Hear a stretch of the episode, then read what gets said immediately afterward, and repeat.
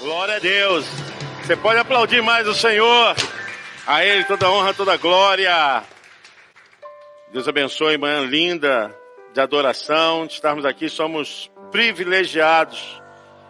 Deus é muito bom em nos conceder essa bênção. Epístola aos Hebreus, capítulo 11, um versículo, e depois Hebreus, capítulo 12. Hebreus 11, nós vamos ler o verso 6. Hebreus 11, 6, já está aqui, ó. De fato, sem fé é impossível agradar a Deus, porquanto é necessário que aquele que se aproxima de Deus creia que Ele existe e que se torna galardoador dos que o buscam. Hebreus capítulo 12, versos 1 em diante. Portanto, também nós, visto que temos a rodear-nos tão grande nuvem de testemunhas, desembaraçando-nos de todo o peso e de todo o pecado que tenazmente nos assedia, corramos com perseverança a carreira que nos está proposta, olhando firmemente para o autor e consumador da nossa fé, Jesus, o qual, em troca da galeria que lhe estava proposta, suportou a cruz não fazendo caso da ignominia, e está assentado à destra do trono de Deus. Podeis assentar, irmãos. A carta aos Hebreus revela-nos muitas coisas ela tem uma visão de atingir a maior necessidade para a credibilidade daquilo que foi feito por meio de Jesus. Se nós não tivermos fé para trazer essa máxima da presença da obra de Cristo em nós, possivelmente vamos nos embaraçar com tudo que se interfere nas nossas vidas, diretamente e indiretamente. Se o cristão não tiver base sólida a respeito de quem é Jesus, a sua obra expiatória, a missão que Jesus teve aqui na terra, o fato da base da sua doutrina, a ressurreição, ser experimentada e ser provada, vista por mais de 500 pessoas e assuntos para que toda a Judéia pudesse presenciar, nós estaríamos aqui perdendo a direção daquilo que é o objeto da nossa fé. O cristão, ele não está firme com Jesus porque ele vem à igreja. O cristão está firme com Jesus e por causa disso ele vem testificar a sua firmeza na igreja. Amém, irmãos? Vocês entenderam? O fato de virmos aqui na igreja não quer dizer que estamos firmes com Jesus, mas confirmamos que a nossa fé nele nos traz aqui para sermos corroborados, para sermos aqui edificados, santificados pela palavra que é pregada, pelo ensino que é ministrado, pelo louvor que aqui nos leva a adorar a Deus, porque o ministério de louvor não está louvando para eles, eles estão louvando para que nós possamos também adorar a Deus. Ora, essa mensagem aos Hebreus tem uma intenção muito significativa. E ela tem que atingir o principal máximo dessa obra, que é provar quem é Jesus. Quem é Jesus? E o texto fala a respeito justamente Cristo é superior aos anjos. Hebreus capítulo 1 em diante. Cristo é superior a Moisés, Hebreus capítulo 3. Cristo é superior a Arão, Hebreus capítulo 4. Cristo é superior ao ministério sacerdotal, Hebreus capítulo 8. E principalmente, aos Hebreus nos chama para perseverar na fé. Hebreus capítulo 10, Bira, pode colocar, versículo 19 nos chama para a perseveração da fé. Tendo, pois, irmãos, intrepidez para entrar no Santo dos Santos, pelo sangue de Jesus, pelo novo e vivo caminho que ele nos consagrou pelo véu, isto é, pela sua carne, e tendo grande sacerdote sobre a casa de Deus. Aproximemo-nos com um sincero coração, em plena certeza de fé, tendo o coração purificado de má consciência e lavado o corpo com água pura, que é a palavra de Deus. A intenção do livro aos Hebreus é atingir as pessoas que estão sendo perseguidas Vamos pensar aqui, irmãos. Nós não sofremos perseguição. Você pode ir e vir ainda à igreja, amém? Você não tem a sua casa cerceada por ter uma Bíblia, por falar de Jesus. Nós temos acesso, por enquanto, né? À mídia social para ouvirmos falar de Jesus. Podemos também levar a mensagem, mas pense bem que esse grupo não tinha essa provisão e eles foram espalhados. E assim, cada um deveria viver de maneira suportar as agressões contra aqueles que eram chamados nazarenos os seguidores de Jesus Cristo de Nazaré. E a igreja sofreu toda essa força contrária, a diáspora, o dispersamento da igreja por todos os lugares por causa da perseguição. E a igreja vai caminhando sem perder a fé. Perdiam seus bens, famílias eram destruídas, alguns serviam de espetáculo nas arenas para eventos dos romanos, dos gregos, alguns, por professar a fé, eram mortos e colocados em postes incendiados para iluminar as estradas, outros eram ilhados, em prisões, que não podiam mais voltar para o seu habitat. Nós temos aqui uma igreja que estava sofrendo uma perseguição, mas apesar disso tudo, o escritor aos Hebreus, qual nós não temos ainda, que não foi revelado a sua autoria, quem é verdadeiramente, é a indicação de que era alguém que conhecesse muita palavra de Deus e principalmente a lei de Moisés, porque ele fala muito a respeito do sacerdote do Antigo Testamento, do sumo sacerdote do Antigo Testamento e também fala a respeito da superioridade do sacerdócio de Jesus acima disso tudo. E aqui ele está falando para um povo. Para quem? Para o povo disperso. Para permanecer na fé, confiando, levando a mensagem. E algo importante é que aquele que se aproxima de Deus é necessário ter fé. A fé, no capítulo 11, do versículo 1 da carta aos Hebreus, fala que é o fim e fundamento das coisas que não se vê, fato e convicção de coisas que se esperam. Pode colocar a Bíblia. Ora, a fé é a certeza de coisas que se esperam, convicção de fatos que se não veem. Nós não vemos. Mas bem-aventurados são aqueles que não viram e creram, diz o apóstolo Pedro. E nós vivemos assim, essa expectativa, como a Ana Paula citou aqui, não nos pode impedir de que a morte é impossível tirar a glória da vida daqueles que foram recebidos por Jesus. A nossa vida não se limita a esse patamar cósmico terreno. A vida humana, ela em Cristo, que é o segundo Adão, tem esperança muito além de qualquer expectativa humana. Nós somos seres espirituais numa experiência física, não somos uma experiência física e agora vivemos no espiritual. Não. Nós temos agora uma busca cessante. E essa busca cessante justamente é permanecer firmes. Pastor, mas é difícil? É difícil porque estamos presos a toda lei que é regida por Deus e aquela lei que não é regida por Deus nesse conglomerado de situações que nos atravessam. Sentimentos bons, sentimentos ruins, circunstâncias são coisas que acontecem, que aparecem.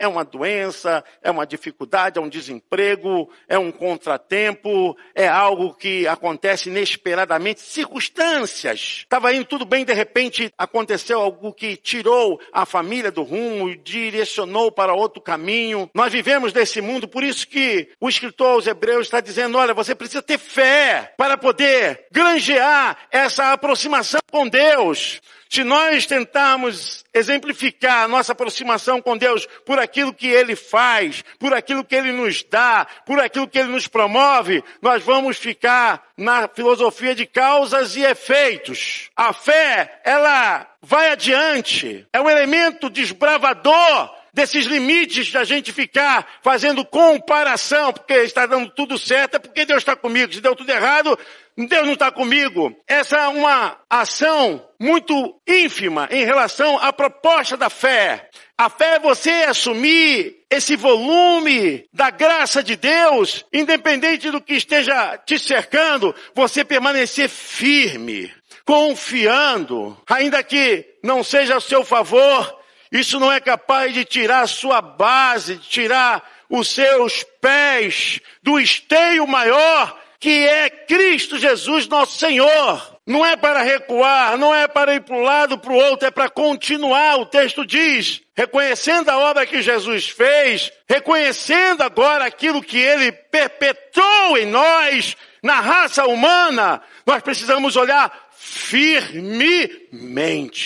Firmemente, porque ele é maior do que Moisés, maior que Arão. Se aqueles que eram a base da visibilização para a credulidade de andar com Deus, muito mais esse que veio do céu, que ultrapassou a linha do ministério sacerdotal do Antigo Testamento. Cristo está acima. E é olhando para Ele, nessa perspectiva, vivendo da fé, a fé para alimentar a nossa credulidade, a nossa confiança, a nossa esperança. Quando você fala assim, ah, eu estou colocando a minha casa nas mãos do Senhor, você está trazendo a base da essência do poder de Deus naquilo que Jesus fez. É a sua credulidade, trazendo a essência da existência daquilo que é maior do que tudo nessa vida. E nós estamos diante de um quadro, irmãos, que nos oferece tantos motivos para desmotivação para um desdobramento, ah, tô cansado, ah, não aguento mais. Irmãos, eu como pastor, o que mais ouço, não só da nossa igreja não, mas de todos os cantos. Pessoas que infelizmente querem buscar uma forma de basear sua vida espiritual. Então, isso vai criando um elemento falso na vida. Tudo aquilo que não possui a sua fé em Cristo é falso. Tudo aquilo que você deposita que a sua fé não está na obra de Cristo é falso. Quando isso substitui aquele que é por excelência o sacerdócio maior, é falso. São sofismas. São verdades que no fundo não são verdadeiras.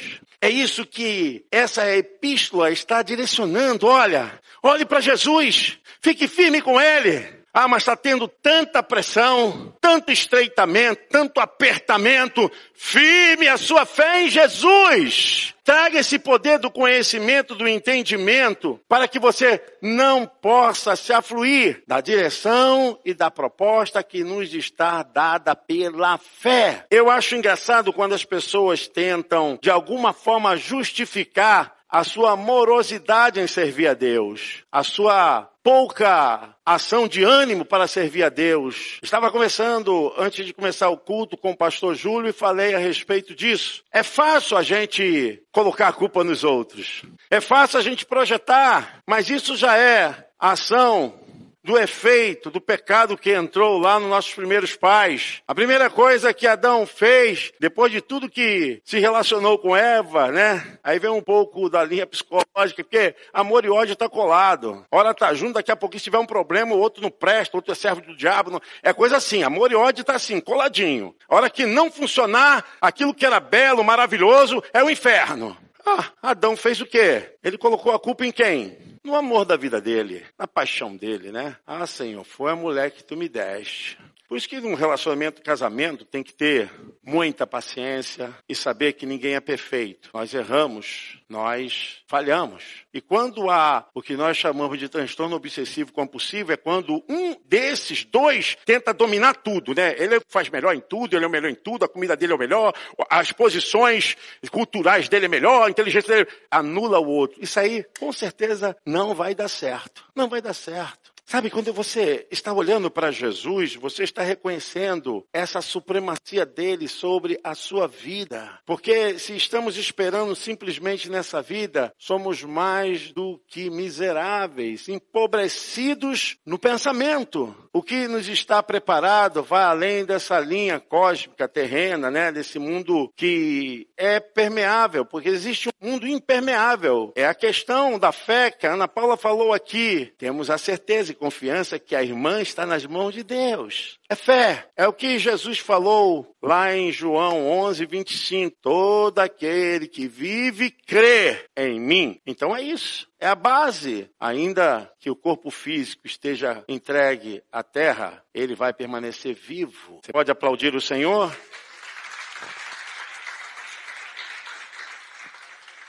Esses irmãos estavam precisando de ajuda. Imaginem vocês uma perseguição por todos os lados. Para quem está escrevendo? Possivelmente para judeus convertidos ao evangelho que estavam sofrendo pressão, que estavam sendo perseguidos. E entendemos que não há uma comparação definitivamente que seja assim, ah, isso aí é similar e pronto. Não, mas há uma comparação dessa analogia. Servir a Deus, seguir o caminho, é comparado com a vida matrimonial. Às vezes tem seus altos e baixos. É, é assim, mas estamos vivendo na fé. E vamos embora. Tem hora que a gente ri e conta testemunho de bênção, tem hora que a gente chora e diz, irmãos, ore por mim, ore pela minha família. Amanhã nós estaremos contraindo 30 anos de matrimônio. E não é fácil, olhando para Jesus. Porque se a gente for olhar para o ser humano, a gente vai encontrar muita coisa que não nos agrada. Mas olhando para Jesus, entendendo como nós devemos caminhar nessa terra, a gente vai superando. Apesar disso, superar é um verbo, né? Que o apóstolo Paulo usa até em 1 Coríntios capítulo 13, que ele diz que o amor tudo suporta. E é suportar mesmo. Se não me engano, acho que é 1 Coríntios 13, 4, se não me falha a memória. E, e vai adiante aí. A gente vai caminhando dentro dessa vertente que tem hora que a gente tem que suportar. O amor tudo suporta, né? Tem coisas que não nos agrada. Ah, 13, 7, obrigado. Tudo sofre, tudo crê, tudo espera, tudo suporta. Mas tem um verso 4, põe aí, Bira. Tem um ali, ó. O amor é paciente é benigno, o amor não arde em ciúmes, não se ufana, não se ensoberbece, não se conduz inconvenientemente, não procura os seus interesses, não se exaspera, não se ressente do mal. Não se alegra com a injustiça, mas regozija-se com a verdade. Aí vem, tudo sofre, tudo crê, tudo espera. E aí, tudo suporta. Imagine vocês que Paulo está tratando aí que a língua que era corrente nessa época era língua grego-helenística. O grego-helenístico era um grego que era comum, né? Comum. Todo mundo falava aquele grego. E Paulo está falando disso, que o amor suporta. Agora, Paulo está falando isso, falando isso em relação à vida matrimonial. Paulo está falando aí de casamento no sentido de amor eros, onde vem de erótico, desejo de prazer. É o desejo de ter aquela pessoa pessoa para si. Paulo está falando aí, que ele tudo crê, tudo suporta, e é isso aí. Com Deus, Paulo também fala, né? É 13, verso 1 e 2. Pode colocar aí, Bira. 1 Coríntios 13, verso 1 e 2. Ainda que eu falasse a língua dos homens e dos anjos, não tiver amor, serei como bronze que sou e como um símbolo que retine. E ainda que eu tenha o dom de profetizar e conheça todos os mistérios e toda a ciência, ainda que eu tenha tamanha fé a ponto de transportar se não tiver amor, nada serei fala aí a respeito desse amor que é o amor ágape, né? E eu vejo, irmãos, assim, em nossa vida, em nossa vida cristã, se nós não tivermos o amor ágape, que é o amor sem cobrança, sem pedir nada em troca, é o amor que é voluntário, as que o pastor falou aqui, né? Faça de coração. Essa ação é o amor que é desprendido de raiva, de inveja, de ressentimentos. É esse amor. É o amor de Deus em nós. E as as pessoas falam, poxa, mas falaram tão mal de você, trataram tão mal e fizeram insinuações, te acusaram, e você ainda continua fazendo bem. É o amor de Deus. Vocês entendem? É esse caminho que o autor aos Hebreus está falando. Olha, permaneçam firmes, olhando, olhar para Jesus e trazer justamente a essência da lei, daquilo que ele viveu e nos deixou é trazer essa máxima para nossas vidas. E essa experiência é para que os irmãos sejam consolados, confortados. Talvez você diga assim: essa vida é ingrata, essa vida foi muito má comigo. Isso quando você não tem essa experiência com Jesus, você começa a relacionar o fato da vida cristã ao reconhecimento das coisas físicas e materiais. Porque a nossa recompensa não é aqui, irmãos. A nossa glória está por vir. Está por vir. E é nesse sentido que o autor aos Hebreus, no capítulo 12, ele está dizendo, para encerrar, portanto, também nós, visto que temos a rodear-nos tão grande nuvem de testemunhas, desembaraçando-nos, olha aí, é justamente tirando da mente, esgaçando a mente desses pensamentos. Eu quero tirar essas coisas, não pode permanecer em mim. Sou um servo de Deus, estou servindo a Deus, não a igreja do Nazareno, a igreja do Nazareno é só um lugar. Aprendam isso. Não é a igreja que institui a sua vida espiritual. É Cristo que te faz mais que vencedor.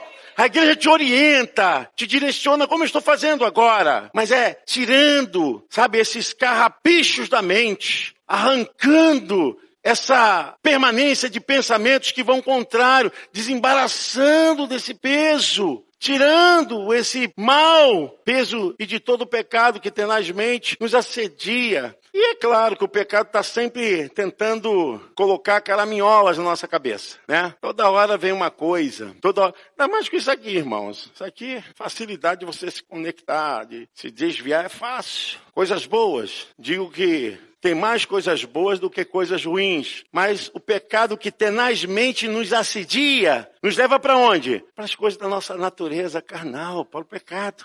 Então é isso que o autor está falando, que você tem que perceber que nós somos tentados. Todos nós. Até Jesus foi tentado. Até Jesus. Não pense que você, por mais santificado que seja, que você não é tentado. Nós somos tentados. Existe uma coisa na natureza humana que só vai ser extirpada quando ela for totalmente restaurada. Enquanto ela não for restaurada, nós vamos ver aqui pela fé, lutando, tirando toda essa promoção de pecado da nossa cabeça e permanecendo em Jesus. Não é homem que te salva, não é pastor que te salva, não é culto que te salva. Meu irmão, não é obra nenhuma que te salva, que te salva é Jesus Cristo. Fica firme com Jesus. Uma hora está aqui, outra hora está ali, não sabe o que faz. Meu irmão, a tua cabeça está sem Jesus, está sem ensino. Infelizmente, a maioria dos cristãos não sabem nada de Bíblia. Nada. Haja vista o curso que nós temos aqui. As pessoas não têm interesse. Mas aí o que acontece? A palavra, ela que te constrói a permanecer pela fé. Tem um texto que Jesus fala lá, ah meu Deus, acho que é João 5,39. Jesus fala a respeito justamente dessas pessoas. João 5,39. Examinais as Escrituras, porque julgais ter nelas a vida eterna. E são elas mesmas que testificam de mim. Contudo, não quereis vir a mim para terdes vida. Jesus explicitou claramente, olha, examinais. E eu quero, irmãos, pensar aqui com você a respeito que estamos rodeados. O autor fala isso. Tão grande nuvem de testemunhas. Aí vai a minha visão de hermenêutica bíblica, né, de entender a Bíblia, é essa questão que vai atingir o mundo além, tá? A gente vai falar de coisa além. Quem é que pode garantir coisa além da vida? Só aqueles que estão lá além da vida, ou aquele que veio de lá, que é Jesus. Mas a visão que eu tenho aqui desse texto é que as pessoas estão mais vivas do que nunca. Se estamos rodeados de tão grande nuvem de testemunhas, se são testemunhas, eles estão, continue aí, como que se diz, torcendo por nós. É esse o caminho, irmãos. Não estou dizendo que eles passam pela linha desse portal dos vivos por mortos, nada disso, né? Mas eu estou dizendo é que existe uma promoção de entendimento que aqueles que estão lá, eles foram guardar a sua fé e a fé deles é que nós continuemos firmes. Vai lá, continue, pastora Tânia, continue, Reve. Estamos rodeados por tão grande nuvem de testemunhas. Para que essa grande nuvem de testemunhas? Estão testemunhando o que nós estamos fazendo para Deus, para a obra do Senhor. Agora, eles sabem que não é fácil viver aqui olhando para Jesus sem se embaraçar. É isso que o texto diz. Olha, existe toda a armação do inimigo para embaraçar vocês. Sordidamente, de maneira maliciosa. E nós somos, irmãos, assim, tudo para nós nos atingir. Somos milindrados por tudo. É uma palavra, é uma mudança, é uma situação. Ah, já não vou querer, já é uma chatice, crente chato, crente birrento, né? Briguento, bobo. É que tem, a gente vê, me deu falta Jesus. É por isso que eu digo, ah, não aguento mais esses crentes assim. Precisamos edificar a nossa vida na palavra em Jesus e entender. Entender o mundo espiritual, entender o mundo da personalidade humana, entender que as pessoas são realmente difíceis. Temos que entender, porque tudo é motivo para parar. Tudo é motivo para dizer, ah, não quero mais. É o que mais eu ouço esses dias. Ah, se for fazer isso, pastor, bota outra pessoa no meu lugar, não quero mais. Aí o texto diz no versículo 2 de Hebreus 12: Meu irmão, olhe para Jesus. Se você quer alguém que te represente, olhe para Jesus, ó, olhando firmemente para o autor e consumidor da fé. Jesus, o qual, em troca da alegria que lhe estava proposta, olha aí, o amor, suportou a cruz e é esse o caminho mesmo. Pastor, ser crente é suportar. A cruz é o quê? Sacrifício. É, o pessoal gosta, né, de cruz. Eu gosto também, mas se você se entender o que é cruz, você vai parar de ficar falando mal de igreja, de pastor, porque cruz é o seguinte, é você se sacrificar, né? Eu gosto dos hinos, eu observo muita teologia dos hinos, né? Aí tem um aqui que vai, vou passar pela cruz, vou viver pela cruz, não sei o quê. São os mais bebezões, são essas pessoas tudo reclama, tudo. E vou passar pela cruz. Me diz aí, me ajuda aí a lembrar. Vou viver pela cruz. É que é, é, é, é ensino aí mesmo que vocês sabem. Agora na hora de. Não, não, você.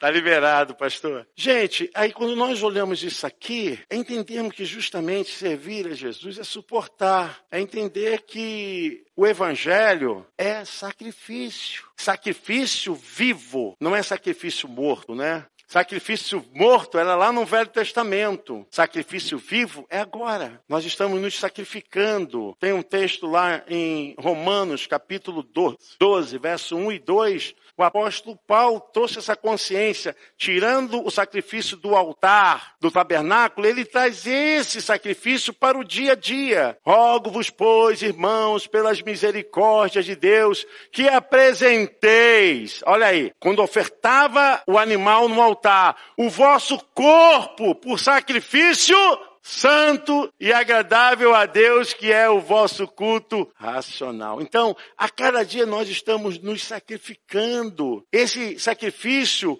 não interrompe a obra de Deus em nós, porque é um sacrifício santo, puro e agradável. Nos faz bem servir a Deus. Com toda dificuldade, é maravilhoso servir a Deus. Sabe, cada um aqui recebeu um dom de Deus. Cada um aqui recebeu um dom de Deus. Pelo menos um dom você tem. Tem gente que recebe dois, três, né? Tem gente que aí que.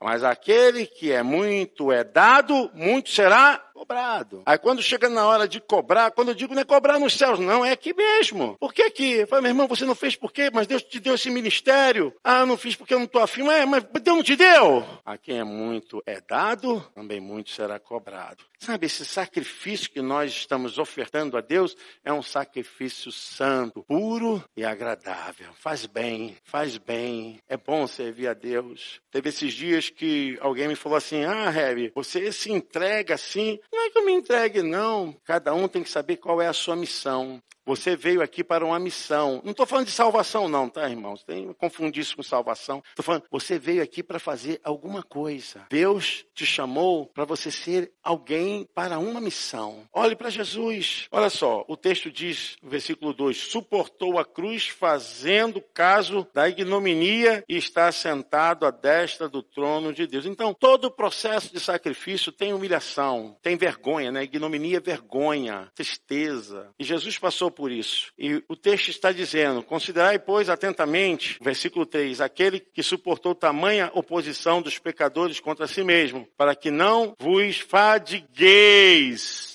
desmaiando em vossa alma. É aquele entorpecimento entorpecimento, sabe? Ah, eu não tô afim mais não, não tô aguentando mais, tá difícil. Ah, vou procurar outra coisa. Servir a Deus está tão difícil. Amar a Deus está tão difícil. As pessoas não entendem o que é o evangelho, de fato. O evangelho que nos insere, né? ao reino de Deus, inserir-se ao reino de Deus, gente, a gente ultrapassar a linha, tá? Delinear dessas coisas terrenas. Gozo, paz, alegria no Espírito Santo. É gozo, paz, alegria no Espírito Santo. O reino de Deus não é comida e nem bebida. Então a gente vai vivendo pela fé dessa forma, igreja. Como, pastor? Suportando, mas tendo a alegria do Espírito Santo em nós. Como eu falei, se você comparar viver com Jesus com a relação do casamento, é isso aí. E a única base bíblica está lá em Efésios, né, que fala a respeito disso. Mas é isso, é nós entendermos que estamos nessa vida e coisas acontecerão, mas não importa o que acontecer, permaneça firme com Jesus. Essa é a linha superior. Cristo é o sacerdócio maior. Você não está servindo ao homem, você está servindo a Deus por meio de Jesus. E aí eu repito,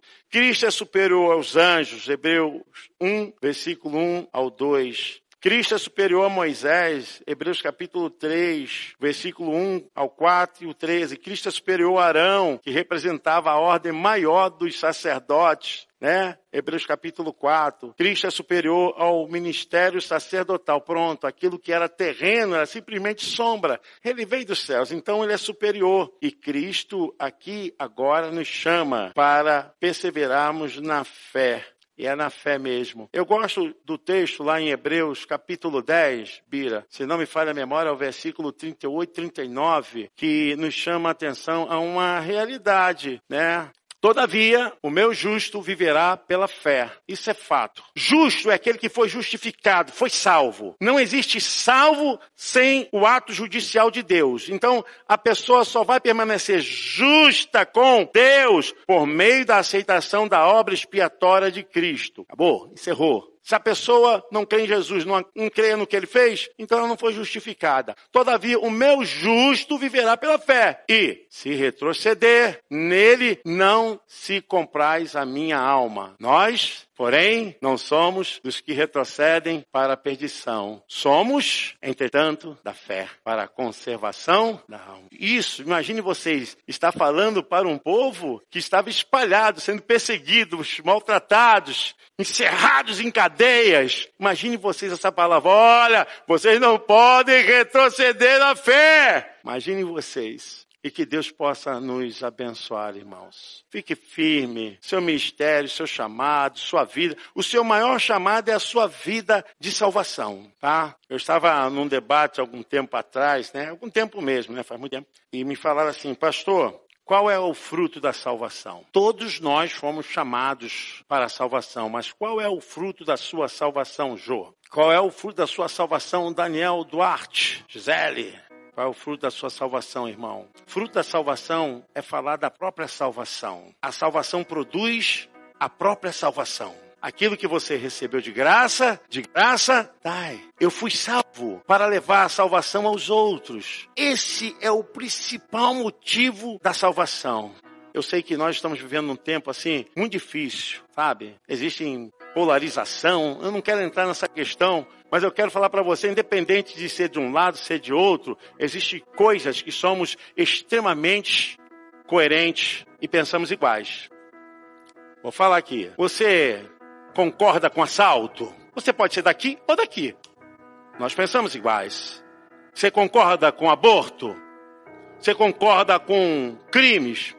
Sabe, nós estamos em Cristo, irmãos. Precisamos trazer dentro de nós essa essência do Evangelho, que é muito maior, muito maior. Eu sei de uma coisa, que o tempo aqui vai passar. Isso tudo vai passar, guerra, rumor de guerra, confusões, conflitos, né, dificuldades econômicas, essas questões sociais, tudo isso vai passar. Mas o mais importante agora é você permanecer firme, firme, permaneça firme na sua fé, guarde a sua salvação, guarde o seu amor por Jesus, pelos irmãos, pela igreja. tenho meu posicionamento, mas eu não falo que fulano é do diabo, é do capeta, nada disso. Nem o diabo pode dizer que alguém é dele, porque ele não é dono de nada. Nem o diabo.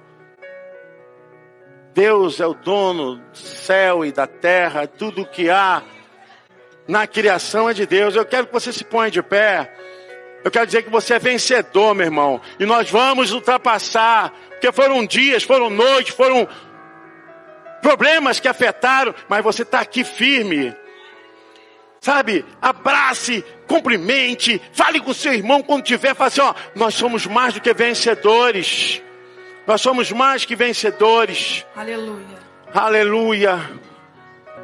Levanta a sua mão e que a graça do nosso Senhor e Salvador Jesus Cristo, que o grande amor de Deus Pai, e que a doce, a maravilhosa presença do Deus Espírito Santo com cada um de vocês, com toda a igreja de Jesus espalhado pelos cinco continentes, não somente hoje, mas para todos sempre. A igreja de Jesus diz: Deus abençoe.